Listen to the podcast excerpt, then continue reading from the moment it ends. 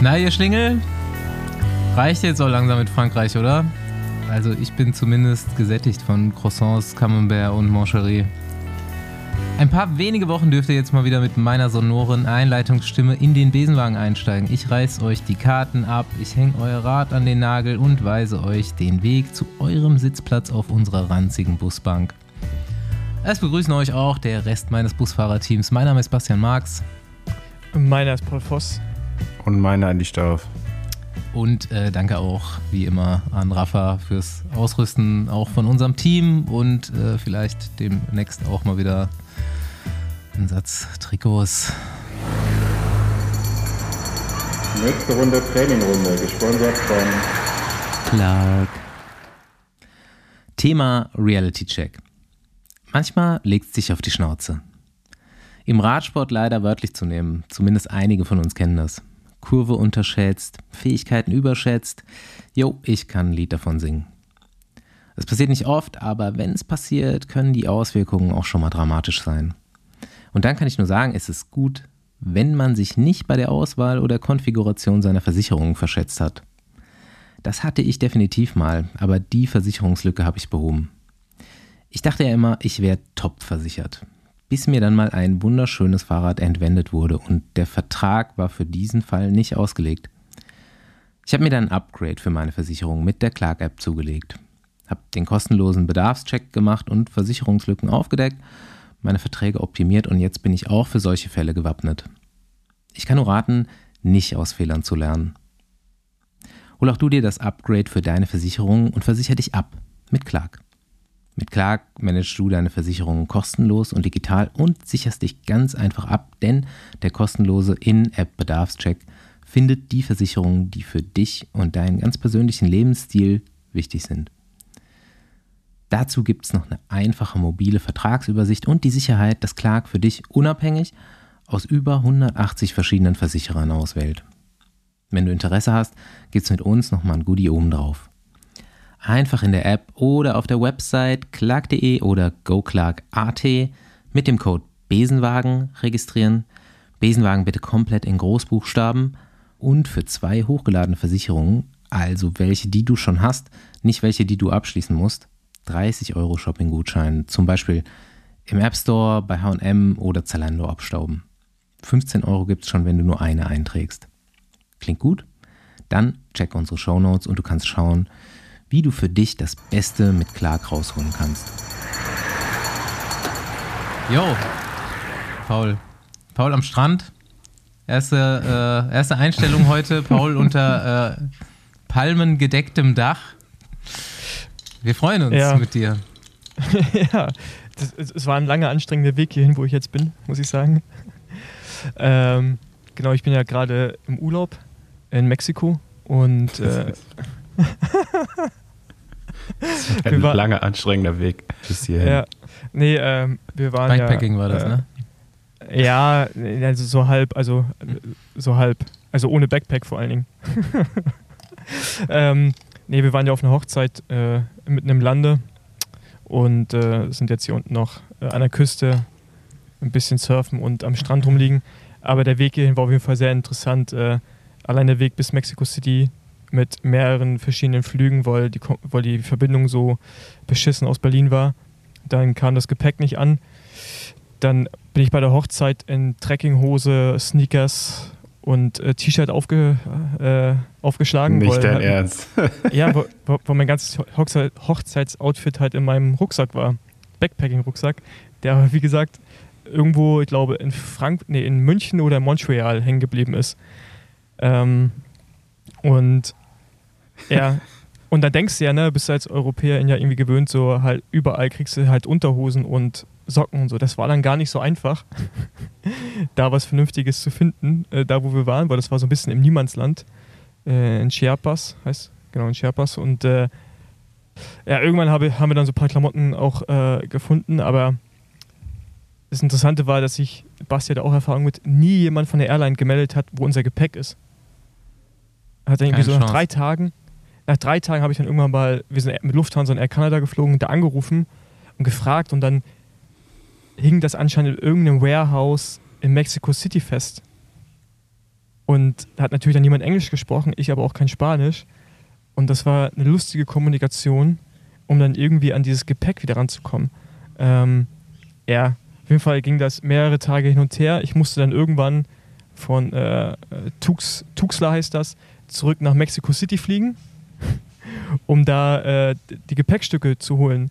Ähm, dabei habe ich mir noch so einen halben Herzinfarkt bekommen, weil der Flug. Hier ist es mit den Zeiten nicht so gut. Ne? Also man muss sagen, wenn die sagen, die, die fliegen 15 Uhr los, dann kann es auch 16.30 Uhr sein. ohne Beweggründe. Ähm, auf jeden Fall, der Flug hatte Verspätung. Das Office von Air Canada nur bis 18 Uhr auf. Ich bin 17.56 Uhr im falschen Terminal gelandet. Musste dann noch rüberlaufen und Mexico City ist auf 2000 Meter Höhe oder 2200 Meter Höhe. Und auf der Höhe Sport machen ist nicht so leicht. auf jeden Fall bin ich losgerannt, als wenn es nicht in der Höhe wäre und bin dann angekommen und da fast zusammengeklappt. Weil da habe ich dann auf einmal keine Luft mehr richtig bekommen und mir wurde komplett schwindelig. Halt so dehydriert, weil es einfach auch so schwül heiß ist. Und dann wollte er wirklich gerade zuschließen, dann komme ich dann an und äh, habe dann zum ähm, Glück noch das, äh, das Gepäck abholen können. Ja. Ich hätte so eine Idee, also ich hätte auf jeden Fall Bock drauf.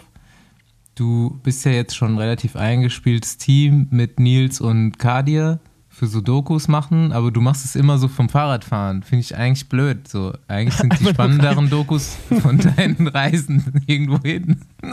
Ja. Mach doch da mal eine. Ja. Ja, auf jeden Fall ähm, haben wir jetzt das Gepäck wieder und sind jetzt hier in Porto Escondido und wir sind hier zum Surfen, aber das ist ein richtiges. Ich glaube, hier fliegen die ganzen Amerikaner hin, um zu saufen und so zu tun, als wenn sie surfen. Und wir sind hier in, in, so einer Unterkunft, die eigentlich ziemlich geil ist, aber hier läuft von 10 bis 10 DJ. Also hier ist ein DJ direkt bei uns. Mhm. Und das ist so laut. Und ich wollte eigentlich auch hierher, um so ein bisschen zu entspannen, um nach Hause zu kommen und weiß ausgeschlafen zu sein. Das ist krass. Also es ist einfach den ganzen Tag Alarm hier. Also wirklich nur unsere Straße. Und alle auch so mindestens mal zehn Jahre jünger. es ist so, so, so richtig äh, Sauförtchen hier, ja. Ja, passt äh, doch rein. Ja, genau, jetzt gucke ich schon, ob ich in der Der junge Paul Voss wäre da richtig aufgegangen. Ja, der junge Paul Voss, ja. Der, der neben der Brauerei gewohnt hat.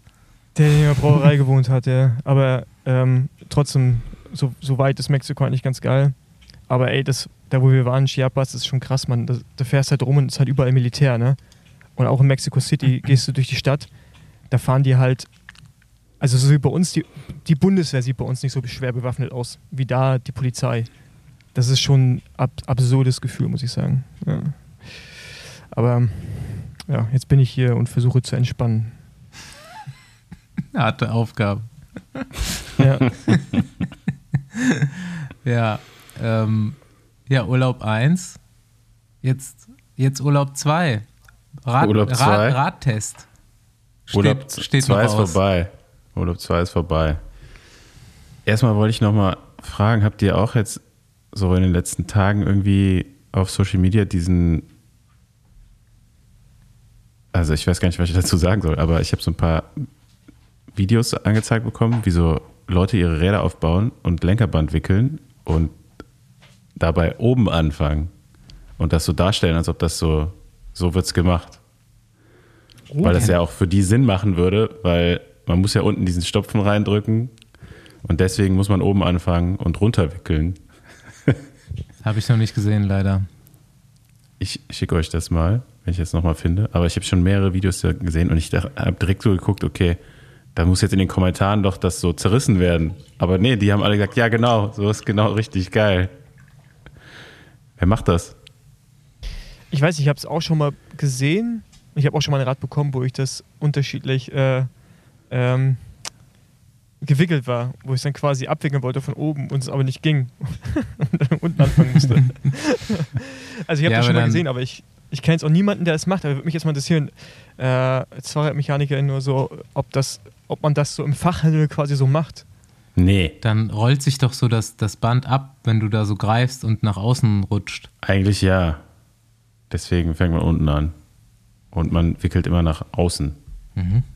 Aber das ist so, wieder diese Fake News, die verbreitet werden über Social Media, so wie Lenkerband von oben wickeln.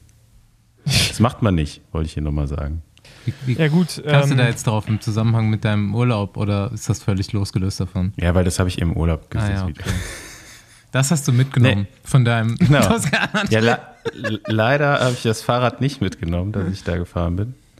Ich bin jetzt zwei Wochen Pinarello gefahren in der Toskana. Was für Erstmal- eins? Ähm, Dogma F. Dogma Mit F. Scheibenbremse. Aber das ist dann nicht irgendwie F12, sondern nur F. Das ist jetzt das aktuelle heißt nur noch F. Okay. Die zählen nicht mehr mit. Lost Track. ja, drei, ja, 13 sieht auch nicht mehr so geil aus. ne? Das war ja vorher F10 und dann F12. F13 finde ich auch nicht F13. schlecht, ehrlich gesagt. Wenn ich so Und wo ist nachdenke. F11 geblieben? F11 gab es, glaube ich, nicht. F8 gab's. Genau, es sind zwei Die haben nur, haben nur gerade Zahlen genommen. Das ist ja Weiß auch so, bei- halt- das ist auch, wie, das ist auch wie bei Autos, ne? Überleg mal, du bist Audi, hast irgendwann angefangen, der A1, A2 und du musst ja dann immer irgendwas Neues erfinden zwischendurch. Na, ha- haust halt noch so ein paar Buchstabenkombinationen vorne ran, um dann die Zahl aufrechtzuerhalten. So müsste das bei Pinarello dann ja auch irgendwann sein. Weißt du, also ich meine, F22, das hört sich an wie, ein- wie, ein, wie so ein Fighterjet, aber nicht wie ein Fahrrad, oder? Das ist ein Düsenjäger, ja. Fährt sich aber ähnlich. Also ist gut, ist gut sagst du, oder was? Ja, aber hat Spaß gemacht auf jeden Fall. Also ich meine, generell Toskana, muss man ja sagen, mit meinem aktuellen Fitnesszustand nicht jetzt optimale Bedingungen. Ja, also war schon hart. so die Steigungsgrade, die gehen ja da oft mal so in den, schnell in den zweistelligen Bereich, so auch aus dem Nichts. Und äh, ja, aber so bergab und die eine flache Straße, die ich sehr oft frequentiert habe, die ich gefunden habe, äh, das hat schon Spaß gemacht so. Also, geht, Also, also warst du da gut mit so einer vorwärts, Gruppe unterwegs, oder? Nee. nee, nee, ich bin alleine gefahren. Du Gruppe irre? ist zu weit gefahren immer und zu früh los. Ich bin einen Tag bin ich mal äh, ein Stück mit so ein paar Italienern gefahren, so die hatten auch richtig Bock, dass ich noch mitfahre, weil äh, in den Abfahrten habe ich da gut Tempo gemacht mit denen, aber da die mich am Berg schon eingeholt haben, war mir klar, dass beim nächsten Berg die mich auf jeden Fall abhängen werden, deswegen bin ich rechts abgebogen. Aber die wollten noch, die haben noch so äh, angehalten und gerufen, so ich soll doch noch eine Runde mitfahren. Aber ja, da hatte ich jetzt dann äh, nichts mehr für drauf, um die nochmal einmal am Berg mit denen zu fahren. Ja, Die sind ja generell alle sehr fit. Also ja, macht halt auch Spaß. die Beine zu sind fahren, schon ne? austrainierter bei den toskanischen Radfahrern als äh, zumindest mal hier im Kölner Umland. Kannst im nicht, Winter es besser fahren. Ähm, ja, also was mich ja jetzt interessiert, ist so der, der langfristige Ausblick. Irgendjemand hat mir nämlich letzte Woche gesteckt, der Andi, habe ich gehört, der hat sich so ein Palace Cannondale reserviert. Ich weiß nicht, ob meine Reservierung durchgegangen ist, aber Und, äh, äh, dann- ich habe gerade eben auch einen Anruf in Abwesenheit gehabt von Ja. einem Cannondale F-Fahrer. Dann Der wollte sich dazu eigentlich nochmal melden. hast du mir gesagt, dass du jetzt vielleicht auch dir so einen Pinarello-Rahmen organisieren wirst. Und da will ich doch auf jeden Fall mal am Ball bleiben bei dieser äh, Neu Neuanschaffung. Ja, Auf jeden Fall also ich zwei, mein- zwei gute Optionen. Nee, aber hat schon echt Spaß gemacht, das Rad so. Ne? Es äh, läuft gut, so hört sich gut an beim Fahren, das ist ja auch immer Ja, wichtig. also wir haben schon vorhin schon gesagt, so der erste normale Mensch, der mal Pinarello fährt. ich frage mich, also in der Toskana hat das natürlich hat das Spaß gemacht, Pinarello zu fahren. Ne? Dann ist das ja auch nichts Besonderes, so wie du schon sagst. Hier fällt es vielleicht ein bisschen komisch auf. So. Ich weiß nicht, ob ein Pinarello in den reinen Erbskreis passt, weißt du? Und ich finde die ganzen Lackierungen von Pinarello jetzt auch nicht so gut. Also ich habe dann schon drüber nachgedacht, das dann halt direkt auch wie du, ne, so einen Custom Paint Job zu machen. Und dann, weil Pinarello vielleicht nicht so gut hier hin, hinpassen würde, habe ich schon überlegt, ob ich das Branding dann auch anders machen soll. Canyon.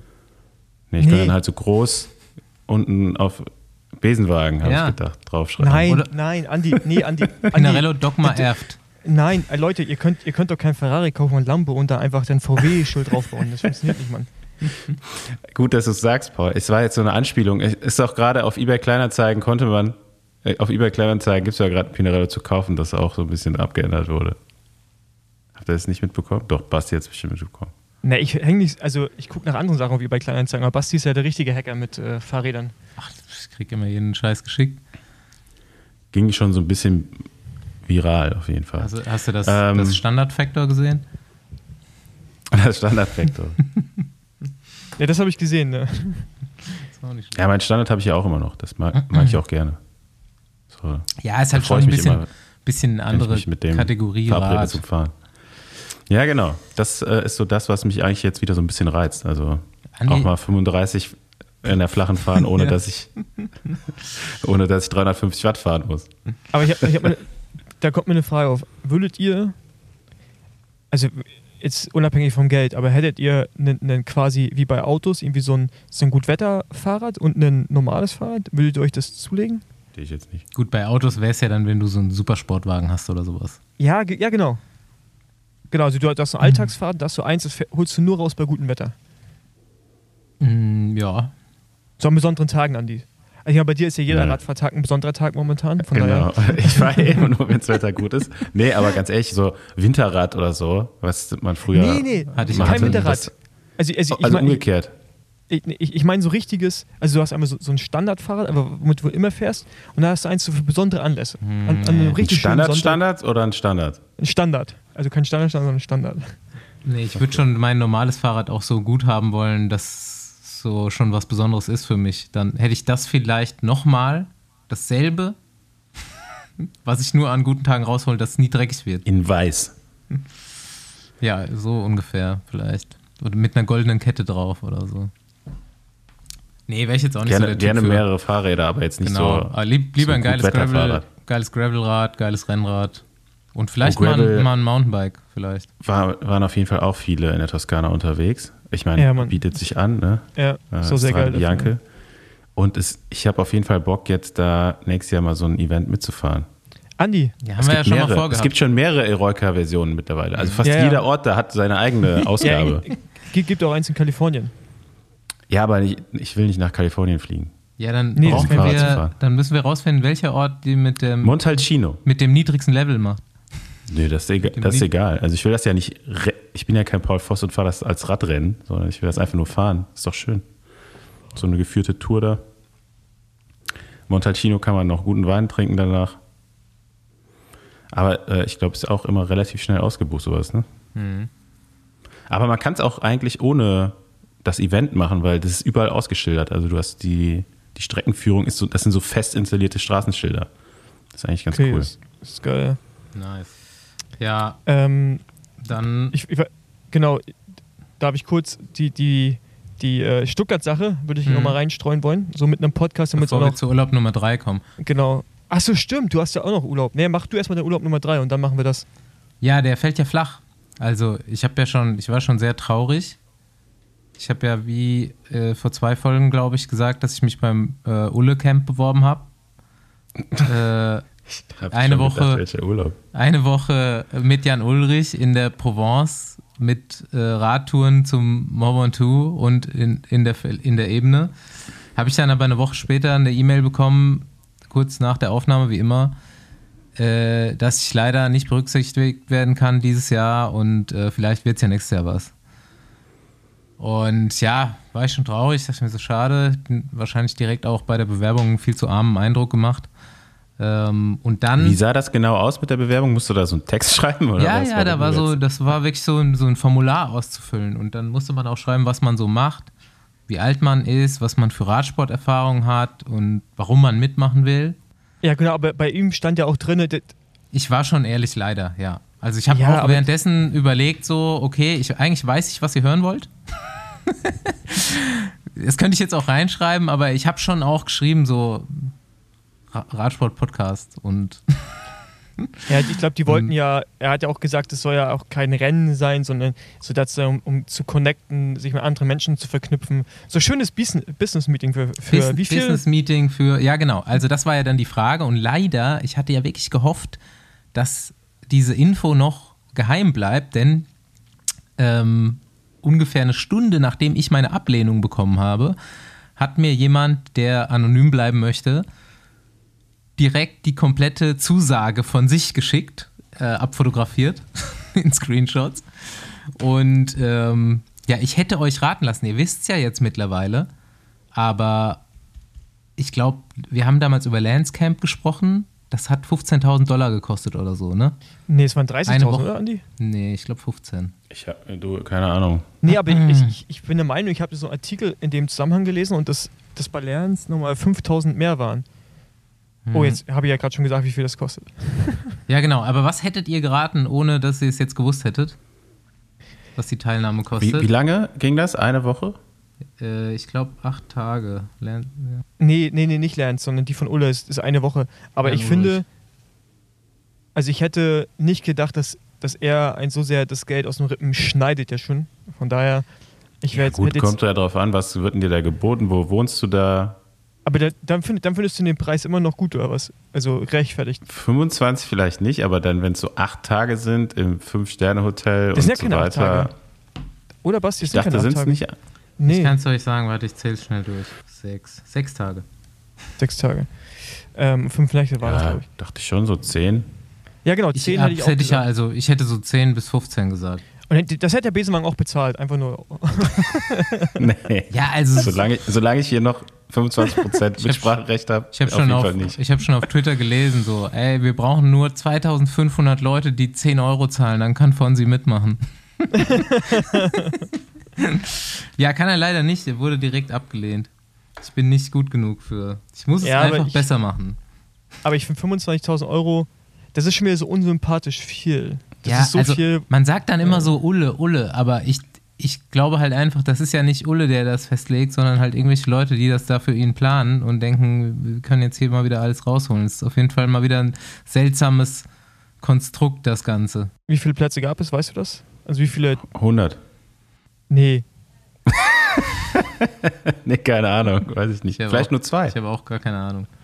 Weil ich glaube, bei Lance waren das ja auch nicht so viele, ne? Es waren, glaube ich, 10 bis 15. Ach, keine Ahnung, auf jeden Fall nicht viele. Es hat zumindest Ähm, in ein Restaurant gepasst. Ja. Ähm, ja, gut, wenn es ein großes ist. Ja, aber ich finde es ich find's auch so unsympathisch viel, muss ich sagen. Da hat Ulle jetzt gerade ein paar Minuspunkte eingesammelt bei mir auf jeden Fall mit Ja, dem Preis. Er ist halt der König in Minuspunkte einsammeln wegen irgendwas, Ja. was seine Manager oder wer auch immer da ver, verzapfen. Naja. Und ich finde äh, und ich finde auch, es kommt ein Ticken zu schnell, findet ihr nicht auch? So nach allem, was passiert ist, dass, dass da jetzt mal damit rauskommt. Natürlich ist es wahrscheinlich auch auf dieser, dieser Hypewelle mitschwimmen Mhm. mit, der, mit der Doku und dem Podcast. Ähm, aber ich finde es halt schon recht zeitig.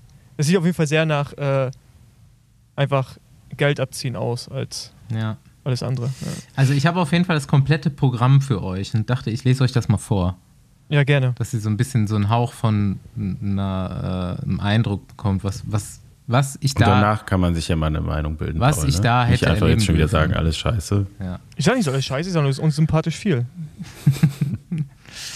Ähm, ja, also hier, ich überfliege das nur mal. Hochexklusive Live-Erfahrung mit Tour de France-Gewinner, ja, Radsport-Legende Jan Ulrich in der wunderschönen Region Provence. Mit höchstem Berg der Region Mont Ventoux. Genießen Sie gemeinsam mit Jan Ulrich nicht nur die schönen Ebenen, sondern auch die Berganstiege. Mit äh, nach vielen Jahren Radsporterfahrung, insbesondere Tour de France-Sieg, kann Jan Ulrich unterwegs zahlreiche hilfreiche Tipps geben. Äh, sicherlich auch. So wie, so wie Kette ölen und Reifen aufpumpen. Das ist wichtig. Äh, sicherlich auch äh, wird er die eine oder andere Erfahrung aus seiner Radsportkarriere erzählen. Der begleitet wir das Ganze auch in hochprofessioneller Manier von Profi-Radsportmechanikern. Also ist im Programm inklusive. Die Übernachtungen und Aufenthalte äh, finden in hochklassigen Luxushotel mit Spa- und Poolbereich statt.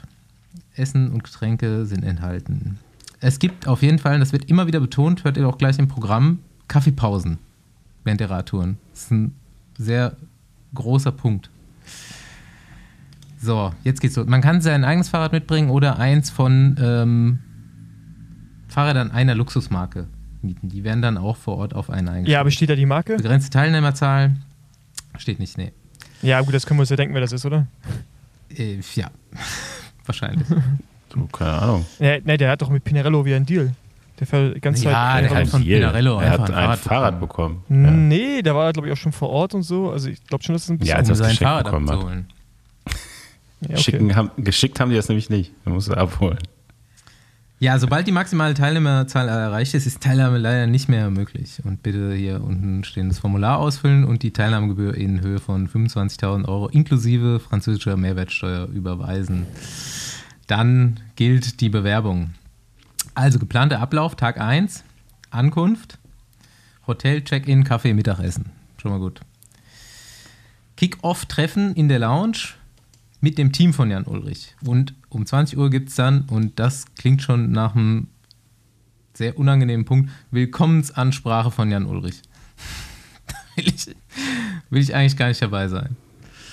Dann gemeinsames Abendessen mit Jan Ulrich. Nächster Tag. Sportliches Frühstück. Fahrradtests mit Specials von Jan Ulrich. Weiß nicht, was die Specials sind. Was denkt ihr?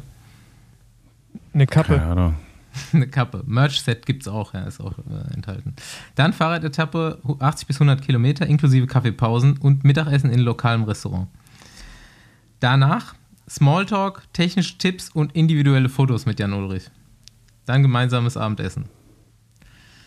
Nächster Tag gemeinsamer Brunch im Hotel. Fahrradetappe 80 bis 120 Kilometer inklusive Kaffeepausen, Mittagessen in lokalem Restaurant. Dann Hotelkino, gemeinsames Ansehen einer Dokumentation über Jan Ulrich mit anschließend Beisammensein. Gemeinsames Abendessen im Hotel.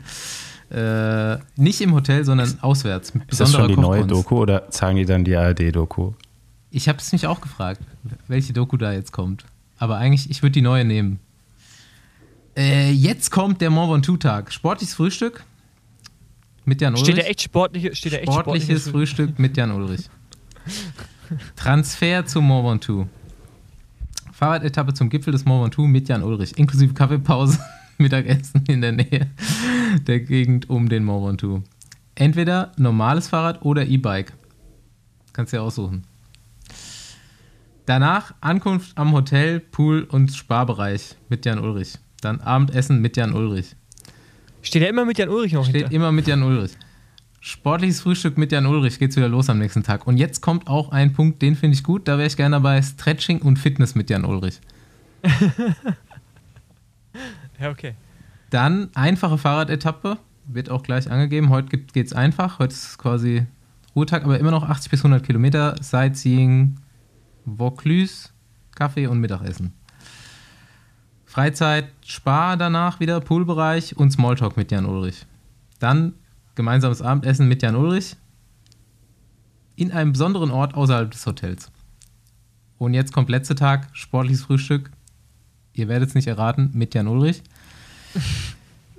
E-Bike-Etappe. Heute müssen alle E-Bike fahren. Tour und Stops von Jan Ulrich. Mittagessen im Hotel. Recap der Retour gemeinsam mit Jan Ulrich. Checkout, Abschied, persönliche Bilder und Austausch mit Jan Ulrich. Das war's. Ja, okay, da Ja. kann man schon mal 25 für hinlegen. Oder? Immerhin auch ein sportliches Frühstück dabei. Also Ja. fünf oder sechs sogar. Fünf, glaube ich. Ich weiß ja, dass du es ironisch meinst. Also meine ehrliche Meinung ist, finde ich, immer noch zu viel.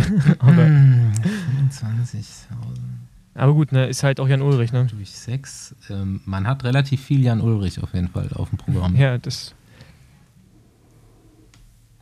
Knapp Aber ist natürlich, wenn. 200 Euro pro Tag. Ja, gut. Wir unterhalten uns jetzt halt hier immer nur über den Preis. Für andere Leute sind das ja so viel wie für uns 200 Euro.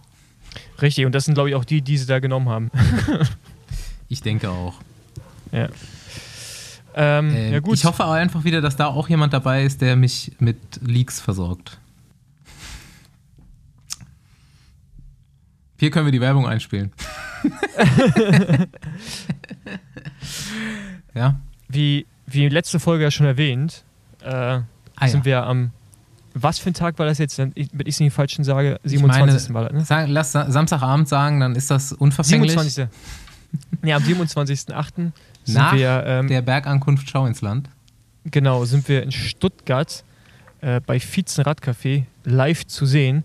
Es sind schon alle äh, Tickets verkauft äh, worden, ziemlich zügig sogar, aber äh, wir haben jetzt, glaube ich, nochmal 25 Tickets, gibt es jetzt nochmal zusätzlich. Die sind Ähm, jetzt verlegt worden in eine größere Halle. Genau. wir, Stadion. Wir sind jetzt in der Merce- wir sind jetzt in der Mercedes-Benz Arena. Ähm, ja, auf jeden Fall, wir, wir haben jetzt mal 25 zusätzliche Tickets. Die könnt ihr weiterhin unter dem Link, ähm, wie, wie, wie die anderen Tickets auch, äh, kaufen. Steht auf jeden Fall in den Shownotes. Und wir verlosen zweimal zwei Tickets ähm, bei Instagram.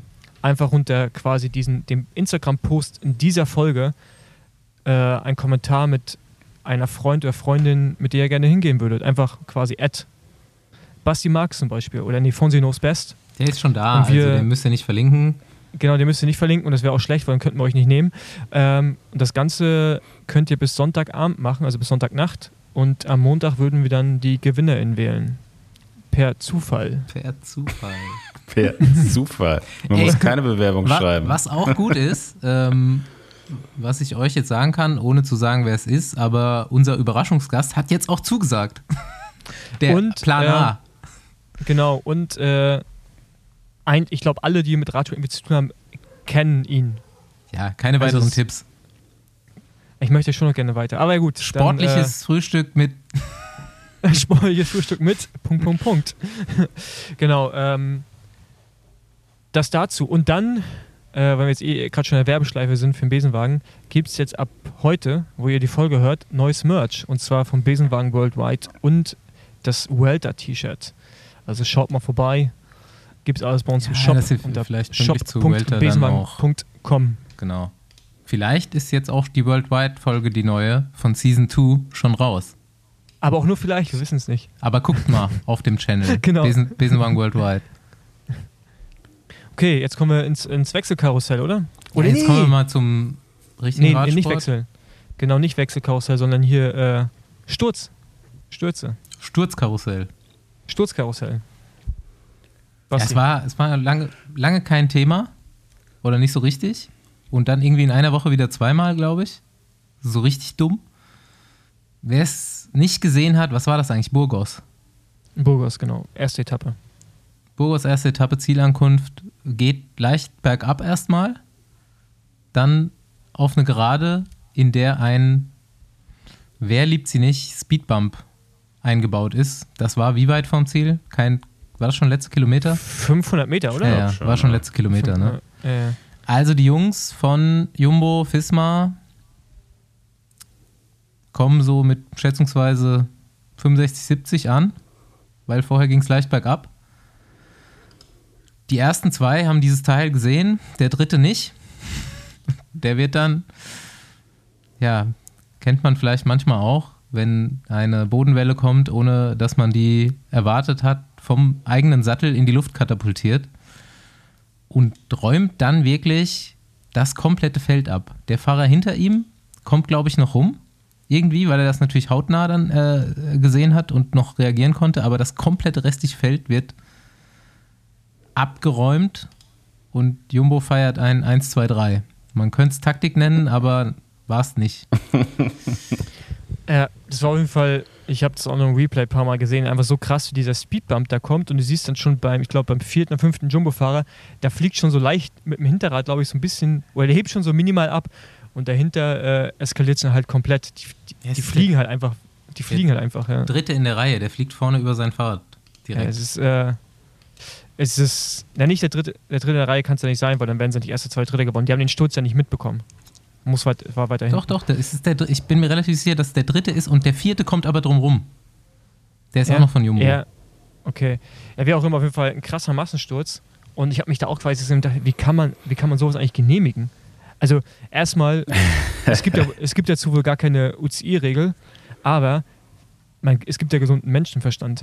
Und der hat auf jeden Fall ausgesetzt bei der, bei der Zielankunft, oder? Ich würde behaupten, das hat sich überhaupt niemand vorher angeguckt.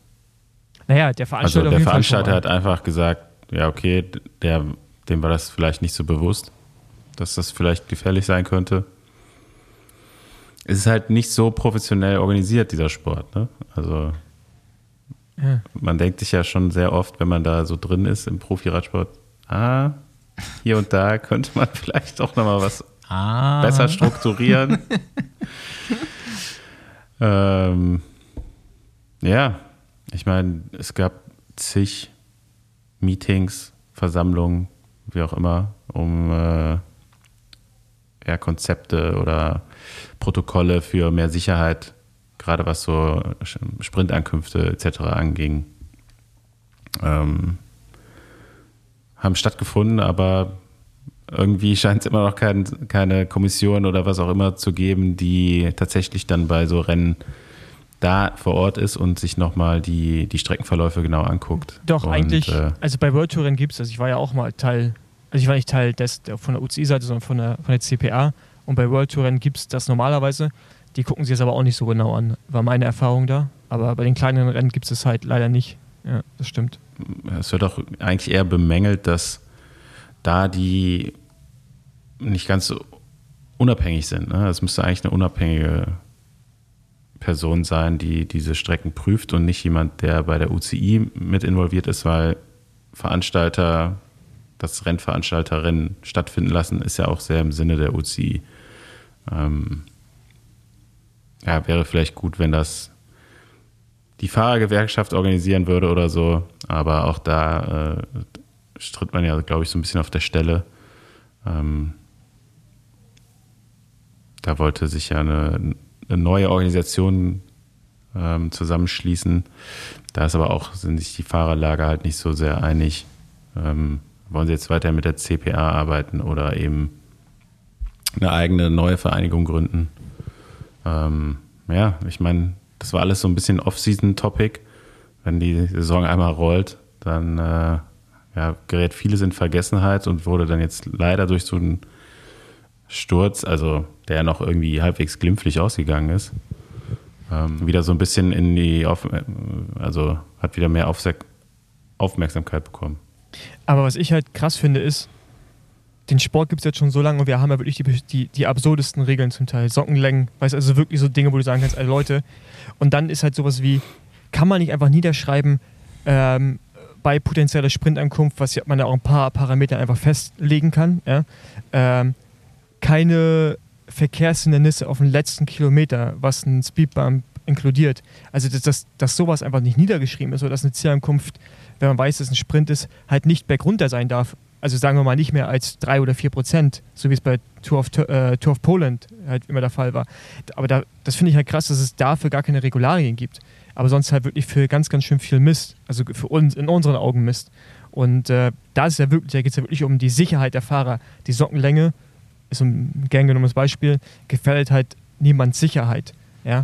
Und ich glaube also, auch nicht die Position, Position von deinen Händen auf dem Lenker, also in nicht letzten, in dem Maße gefällt ist. Selbst in den letzten drei Kilometern von einer Massensprint-Etappe ein Speedbump in die Straße. Ja, das kannst du nicht vermeiden. Dann, dann, kannst du in Niederlanden gar keine Radrennen mehr machen. Also dann bist du ja komplett Benelux, hast du dann gar keine Zielankünfte mehr, weil da sind halt überall Speedbumps. Aber mhm. Aber sowas wie da, es ging ja augenscheinlich auch leicht bergunter. Das hat man ja an Geschwindigkeit gesehen. Und dann noch so eine leichte Rechtskurve war das. Und dann noch ein Speedbump. Ey, das muss halt, das muss halt einfach nicht sein. also, das ist halt so unnötig. Und dass es dafür keine Regeln gibt, ist dann, ich finde, dass da, klar, du kannst keine Strafen verteilen, weil es keine Regeln dazu gibt. Aber dass da auch nicht gehandelt wird einfach im Nachhinein. Also, dass man nicht mal sagt, okay, Leute, wir müssen uns darum kümmern, sondern, wie Andi schon sagt, das wird jetzt mal kurz besprochen und dann wird es wieder, dann gerät es wieder in Vergessenheit. Bis zum nächsten schweren Sturz haben wir wieder drüber geredet, dann wird es wieder in Vergessenheit geraten. So. Das ist schon krass. Ja, das ist immer so. Aber zumindest Philipp Gilbert hat gesagt, so, entweder ihr ändert das jetzt demnächst oder ich höre auf. nee, was hat er gesagt? Irgendein Statement hat er rausgegeben. Ja, einfach auch genau das, ne, dass ein Unding ist, dass er ja einer der Personen war, die bei den ganzen Meetings anwesend war und dass einfach seitdem nichts mehr passiert ist. So, und Tja, da müssten sich eigentlich Leute für verantwortlich fühlen, tun sie es aber scheinbar nicht. Ähm, vielleicht befragt man da mal jemanden von der UCI oder so. Ähm, da kommt ja sonst auch eher keine Stellungnahme. Ey, äh, ähm, gibt es jemanden bei der UCI, der den Besenwagen hört? ja, dann kann ich mir gut vorstellen. Mal. Meldet euch. Dann würden wir den gerne mal einladen, deutschsprachig. Ja, ansonsten müssen wir einen von den von unseren Außenministern vielleicht mal darauf ansetzen. Der spricht doch bestimmt auch Französisch. Ja, wir fragen ihn demnächst. Na gut. Ja, jetzt, jetzt können wir mal zum, zum Thema der Saison kommen. August ist Arbeitssaison bei Corso und Andi stellte uns jetzt mal die, die Transfers der Woche vor. Oder was ist ich die Transfers der Woche? Was ist im Moment ich eine Frage so aktuell? Dazu. Ja. Basti, du bist ja auch Fahrermanager, ja. offiziell. Hab, kommt ihr bald überhaupt noch zum Schlafen, weil ihr jetzt so viel zu tun habt? Oder? Weil ihr müsst ja jetzt, ihr müsst ja jetzt alle Verträge machen. Ich bin ja Manager von Ben Zwiehoff und da ist die Ansage so schnell wie es geht. Äh, der Rest okay. ist eigentlich egal aber so früh wie es geht und das habe ich dann dieses Jahr auch mal halbwegs geschafft. Zumindest das. Okay. Und da bin ich ja erstmal gerade halbwegs halbwegs arbeitslos, was ihn angeht. Okay. Anja, erzähl du mal aus Corso-Sicht. Was geht bei euch? Alles. Also, Alles geht, nichts muss. ähm, nee, jetzt mal ernsthaft. Also wir sind auch eigentlich schon durch. Warten jetzt noch auf die ja, Veröffentlichung der Teams. Habt ihr schon alle Fahrer unter Vertrag? Ja, also wir sind eigentlich auch schon wieder fertig mit Arbeiten. Ja, also wir haben ein paar Verträge einfach verlängert, frühzeitig. Ähm, ein paar Wechsel haben wir in der, innerhalb der Agentur. Ähm, also Kaspar Petersen zum Beispiel wechselt zu Quickstep.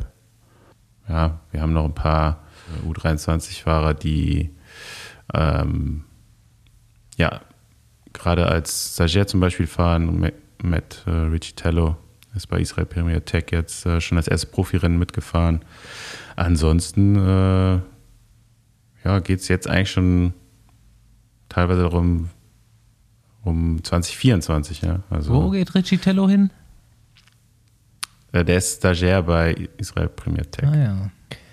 Aber kannst du uns mal da kurz aufklären zu den Stagiaire? Also erstmal kurz erklären, was ein Stagiaire ist und wie diese, wie diese Verträge zustande kommen. Werden die in der Zeit bezahlt? Ähm, also wie läuft das, wenn die über anderen Conti-Teams sind oder Amateurteams und kriegen da Gehalt, kriegen das weiterhin? Wie, wie läuft das in der Regel? Also ein Stagiaire ist erstmal sowas wie ein Praktikant. Also ab 1. August können ähm, Fahrer, die halt noch in der U23-Klasse fahren, ähm, bei World Tour oder Pro Conti-Mannschaften, pro Team heißt es ja mittlerweile, ähm, also Teams der ersten und zweiten Kategorie, so eine Art Praktikum machen, kriegen dafür auch einen Vertrag, einen Stagiairvertrag. Ähm, der, da werden sie dann eben auch bezahlt von, von der großen Mannschaft, ganz, ganz normal, kriegen ja auch äh, im Normalfall äh, die komplette Ausstattung, Räder etc. Kriegen die Mindestgehalt dann- dann oder wie läuft das? Mm, Bin ich mir gar nicht genau sicher, wie hoch das ist. Ähm, müsste ich nachgucken, ehrlich gesagt. Aber war das schon immer so? ich weiß jetzt nicht auswendig. Frü früher bei uns war das noch nicht so, oder? Als wir Profis geworden sind, dass Nee, nee, Stagiairverträge. Ich Ja. glaube, seit, ja, mit dem Joint Agreement, was quasi noch die CPA mit der UCI ausgehandelt hat, äh, Hm. da ist das festgeschrieben, dass auch Stagiairfahrer Ja. bezahlt werden müssen. Und ähm, ja, oft ist das dann so, dass dieses, dieser Stagiaire, diese Übergangszeit schon genutzt wird, weil die Fahrer eben dann auch im Folgejahr bei der Mannschaft schon einen Vertrag haben und dann einfach schon ein bisschen früher ähm, in das Team wechseln können. Ab und zu hat man aber immer noch so wirklich dieses, ja, dass man den Fahrer mal testen will, so, ne, quasi als großes Team. Und dann ähm, gibt es ja jetzt ein paar Fahrer, zum Beispiel Florian Lipowitz, äh, Stagiaire bei Bora ans Grohe. Da gibt es auch noch keine Infos, ob der jetzt im nächsten Jahr schon einen Vertrag hat oder ob er gerade wirklich da quasi als so auf dem Prüfstand ist. Mhm.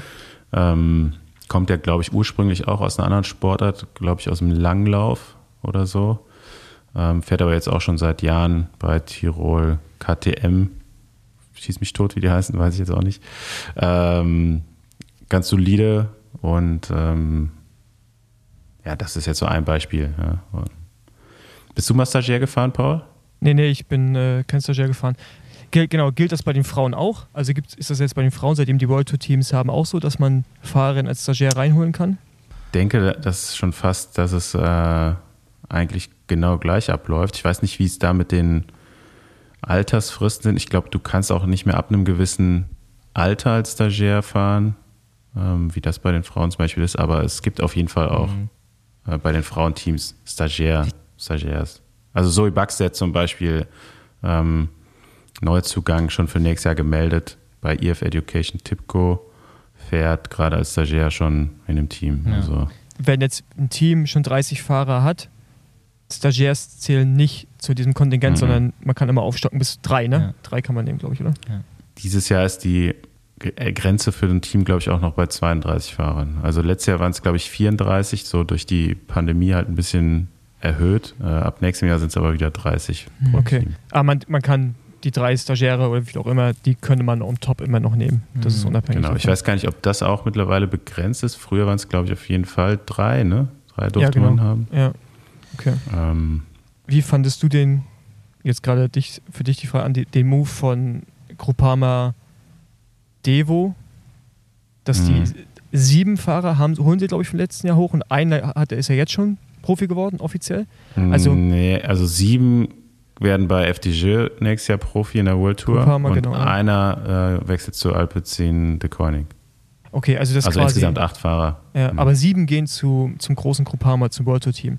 Das ist schon Ja. krass, oder? Das ist, äh, also das ja, kündigt auf jeden Fall ganz eindeutig so einen Generationswechsel an im Team halt. Ne? Also, also du musst ja auch erstmal sieben Spots quasi frei haben. Ähm, nicht immer haben, die, passen die Vertragslaufzeiten ja so, dass du so viel überhaupt Fahrer aufnehmen kannst. Ne? Also sieben, sieben Neuverpflichtungen in einem Team sind ja eigentlich schon auf jeden Fall viel. Und ähm, kann schon sein, dass das lang, langfristig geplant ist. Ne? Dieses Projekt, was FDJ da mit dem eigenen Nachwuchsteam betreibt, ist auf jeden Fall sehr kurzfristig angelegt. Also die Fahrer sollen auch nur ein bis zwei Jahre in dem Team verbringen. In Ausnahmefällen dann halt drei, aber so vier Jahre sind eigentlich nicht geplant. So, ich glaube, das hat man schon frühzeitig äh, ja, sich so vielleicht überlegt. Ne? Dann ist halt immer die Frage, hast du dann auch das Niveau an Fahrern? Aber das haben sie ja dieses Jahr eindeutig. Also ähm, ist schon krass. Also wenn die Fahrer jetzt so weitermachen in der World Tour, wie sie in der U23 aufgehört haben oder noch dabei sind, ähm, ist auf jeden Fall FDJ ein spannendes Team in den nächsten Jahren. Und äh, War man hat dieser ja jetzt so. Martinez von denen auch? Mhm, Ja, ne? genau, Ja, Lenny Martinez. Was ich halt krass finde, die sind dann ja, wie du schon sagst, sie bleiben ein, zwei, maximal drei Jahre da, aber in der Regel halt zwei. Das heißt, die werden halt mit 20 Profis. Und jetzt ist, also Ja. ich meine, das ist halt krass, wenn du dann nicht ganz ein Drittel, aber fast ein Drittel des Teams hast du halt dann Leute, die halt 20, 21 sind. Das ist schon, das ist schon eine krasse Umstrukturierung. Also es ist ja wirklich sehr, sehr viel. Ja. Ja, vor allen Dingen, wenn du vorher ein relativ altes Team hattest, ähm, dann ist natürlich der, die, der Altersunterschied dann auch extrem. Ne? Wenn du einen Fahrer hast, der halt Ende 30 ist und einen, der ist 20, also könnte auch sein Sohn sein, so ungefähr. Ähm, da denke ich schon, dass da jetzt auch einige der älteren Fahrer, äh, ein paar haben sie, glaube ich, auch schon äh, Karriereende bekannt gegeben. Oder Jacopo Gon Gonieri, eigentlich der letzte Anfahrer von Arno Demar, Lotto, ähm, ich, ne? verlässt das Team, was auch eher überraschend war, aber Ja. ich glaube, da ist auch eher so die Altersstruktur, die das Team da anpassen will. Ne? Also die älteren Fahrer eher dann jetzt auslaufen lassen und dafür halt das Team insgesamt verjüngen, weil der Trend ist ja auf jeden Fall da, dass auch Fahrer schon im jungen Alter ähm, eben auch erfolgreich und äh, Ergebnisse fahren.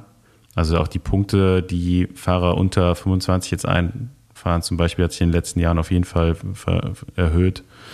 Ähm, ab, aktuell gibt es leider immer noch oft, äh, dass jetzt auch tatsächlich die Fahrer direkt aus den Junioren Profi werden, was ich sehr schwierig äh, finde, weil eben ja da der Altersunterschied halt auch nochmal noch mal ein bisschen größer ist. Ne? Also mit Wird das jemand 18 dieses Jahr? quasi in die ähm, Ineos hat jemanden verpflichtet. Ähm, Joshua Tarling aus, ich meine, ist halt auch aus ein englischer Fahrer, Mhm. gewechselt zum englischen Team, Großbritannien, also britischem Team. Und ähm, ja, es ist schwierig, eigentlich so dieser, dieser Trend, der eigentlich so mit Remco so ein bisschen angefangen hat, der ist eigentlich jetzt so bei den Teams, was die Resonanz der letzten Wochen, Monate war, eigentlich so, dass man das nicht mehr machen will, weil man gemerkt hat, okay, es ist auf jeden Fall nicht der ideale Weg. Ähm, viele Fahrer sind physisch schon sehr weit in dem Alter, also könnten es zumindest daher schaffen, äh, direkt einen Sprung zu den Profis zu machen, aber es ist halt trotzdem noch ein Riesenschritt und wenn du einen Fahrer hast, der halt früh in den Profi-Team oder in die Profi-Kategorie reinkommt, in die World Tour Rennen und ähm, ja, ein paar, paar Jahre Lehrgeld zahlen muss, ist es dann nachher noch der gleiche Fahrer. Das ist halt die große Frage. So, wenn du bei den Junioren halt ein absoluter Siegfahrer bist, wie sieht es aus, wenn du bei den Profis erstmal fünf Jahre brauchst, um Fuß zu fassen und wieder erfolgreich fahren zu können? Hast du noch die gleiche Mentalität oder bist du halt schon ein komplett anderer Fahrer? Und das äh, ist, glaube ich, das groß, größte Problem oder die größte Gefahr, die, die man hat, wenn man so früh wechselt. Ähm, von daher sind eigentlich die meisten Teams, mit denen man so spricht, auch da, dagegen und wollen, dass die Fahrer noch ein, zwei Jahre in der U23 eben die Mentalität erhalten und dann der, der Schritt nicht mehr so groß ist und dann schneller schon Erfolge gefahren werden können. Also wir haben ja bei Corse zum Beispiel mit Marco Brenner einen der ersten Fahrer gehabt, der direkt zu den Profis gewechselt ist. Ähm, man muss dazu sagen, dass der auch einer der besten Junioren der letzten Jahrzehnte war. Also schon nochmal, ja. klar, Remco war nochmal ein Level höher, aber dann kam auch schon Marco Brenner und die, also der hat ja eigentlich jedes Rennen gewonnen, was er gefahren ist, so, ne? Mhm. Und ähm, war halt auch physisch schon sehr weit und äh, ja, hat aber jetzt auch gemerkt, dass bei den Profis doch nochmal mhm. ein bisschen schneller gefahren wird als bei den Junioren. Hat sich aber jetzt innerhalb anderthalb Jahren, also jetzt gerade bei der Polen-Rundfahrt, mhm. äh, sehr stark gefahren. Genau. Fünfter Platz im, im Zeitfahren und dann, ich glaube, mit einem, einer Sekunde Rückstand Elfter oder Zwölfter in der Gesamtwertung geworden. Ja. Äh, also auf dem zehnten Platz hätte fast sein erstes Top Ten in der World Tour Rundfahrt in der Gesamtwertung gefahren. Nach gut anderthalb Jahren ist es schon, schon solide. Ja. Aber auch da ist es sehr schwer für ihn so quasi vom ich gewinne die ganze Zeit zu, okay, ich muss jetzt erstmal wirklich ein paar Jahre kommen auf mich zu, wo ja, es vielleicht mal anfängt jetzt so langsam und aus, äh, wieder erfolgreich zu sein. Aus der Erfahrung heraus, ihr habt ja jetzt ähm, Emil Herzog auch, der ja definitiv genau dieser Typ wieder ist, einer oder der erfolgreichste Junior gerade. Und ist auf jeden Fall gerade äh, in, also der best, weltbeste Juniorenfahrer. Welt, genau. Ist jetzt nicht, hat jetzt nicht so einen riesen Abstand zum Platz, also zu seinen Konkurrenten, wie es damals eben Marco Brenner hatte mhm. oder auch ein Remco Evenepoel hatte. Ähm, also bei Evenepoel hat, glaube ich, fast die doppelte Punktzahl nochmal gesammelt an, an UCI-Punkten wie, wie Marco. Aber ähm, ja, ist natürlich auch gefragter, gefragter Fahrer, wird aber im nächsten Jahr auf jeden Fall noch äh, ein Jahr U23 fahren. Und ist das Absicht gewesen, jetzt auch von, also beziehungsweise so gut ihr euch da ähm, einbringen könnt als Agentur, dass ihr da auch geraten habt? Oder gab es Angebote, was die Eltern reden da ja wahrscheinlich auch meistens noch mit? Oder gab es Stimmen, die wollten, dass er direkt wechselt? Persönlich bin ich der Meinung, dass eben dieses eine oder vielleicht zwei Jahre in der U23 eben extrem wichtig sind, so für die Entwicklung eher so eine Mind, was so ein Mindset dann bleibt oder mit welchem Mindset man Profi wird. Ah, by the way, wo fährt er eigentlich nächstes Jahr? Das äh, muss das Team veröffentlichen, also ah, ist noch okay. nicht veröffentlicht. Aber er geht in die World Tour. Ähm, Nein. Hm? Nein. Hä? Aber er braucht doch ein Team. Der ist bei Auto Eder gefahren, das ist ein U19-Team. Er hat noch kein U23-Team veröffentlicht. Okay, gut. Habe ich jetzt gerade das verpasst, dass er noch nicht direkt in die World Tour geht, okay. Nee, gut. geht er nicht. Nee. Ja, am Ende entscheidet der Fahrer immer selbst so und ähm, er hatte eigentlich schon von sich aus den Wunsch, ähm, noch ein Jahr in der U23 zu fahren. Mhm. Ist, eine, ist ja auch nicht unerfolgreich auf dem Mountainbike unterwegs, fährt jetzt auch noch die Mountainbike-Weltmeisterschaft, ähm, will das gerne auch noch in der U23 fortführen. Wie das bei den Profis dann so klappen würde, ähm, das muss man mal sehen. Äh, klar, gibt ein paar ganz gute Beispiele gerade in der World Tour, die Mountainbike äh, fahren und auf der Straße erfolgreich sind. Aber äh, da hat er dann eben auch in der U23 noch ein Jahr Zeit, um sich mit dem Thema zu beschäftigen. Seht ihr eigentlich mittlerweile eine andere Reife bei den Fahrern oder Fahrerinnen auch, im Vergleich zu von vor vielleicht drei Jahren, als das noch nicht so normal. Mittlerweile wird es dann einfach normal, dass die aus den Junioren hochgehen oder nur ein Jahr fahren in der U23 und dann hochgehen in die World Tour? Das ist total individuell. Also du hast, also das Level, Level das Leistungsniveau ist auf jeden Fall nochmal weiter gestiegen oder hat sich, sage ich mal, ver verbreitert so. In der, in der Breite sind die dann doch schon sehr, sehr weit. Ähm, aber wie die dann jetzt so vom Kopf her funktionieren, das ist total unterschiedlich. Also manche sind da immer noch eigentlich wie Kinder. Äh, andere haben da schon eine ganz erwachsene Ansicht äh, zu dem Thema. Oder generell. Ja, das ist total unterschiedlich. Also würde ich jetzt nicht pauschalisieren können, dass man sagt, die mit der höheren Leistungsfähigkeit werden jetzt auch irgendwie reifer. Ähm, ich, aus meiner Sicht ist es eigentlich eher ein Problem, dass jetzt die Möglichkeit schon besteht. Viele Fahrer erwarten das von sich selbst. Ähm, ich muss jetzt direkt Profi werden, sonst bin ich nicht gut genug und so. Das ist also eher kein schöner Trend, dass jetzt äh, viele Teams, oder was heißt viele, es anscheinend immer noch Teams gibt, die direkt aus den Junioren die Fahrer verpflichten. Ähm, viele sind absolut dagegen. So, und es hat sich auf jeden Fall jetzt der, der Trend so ein bisschen abgewendet, dass jetzt nicht alle sagen, okay, wir müssen jetzt hier den nächsten Remco finden und signen jetzt die ganzen Juniorenfahrer, sondern dass viele dann jetzt sagen, okay, warte mal, vielleicht doch nicht so eine gute Idee, ähm, lass den ein oder zwei Jahre in der U23 und dann kommen die eben noch fertiger, noch weiter ähm, und immer noch als eventuell der gleiche Rennfahrertyp in, zu den Profis. Ne? Also Aber verlieren damit nicht die Teams die Möglichkeit, sich frühzeitig so in Anführungsstrichen Supertalente zu sichern, weil diese halt direkt hochgehen wollen und Teams sich dann dagegen entscheiden, das zu machen, aus, aus deren Prinzipien und Erfahrungen heraus.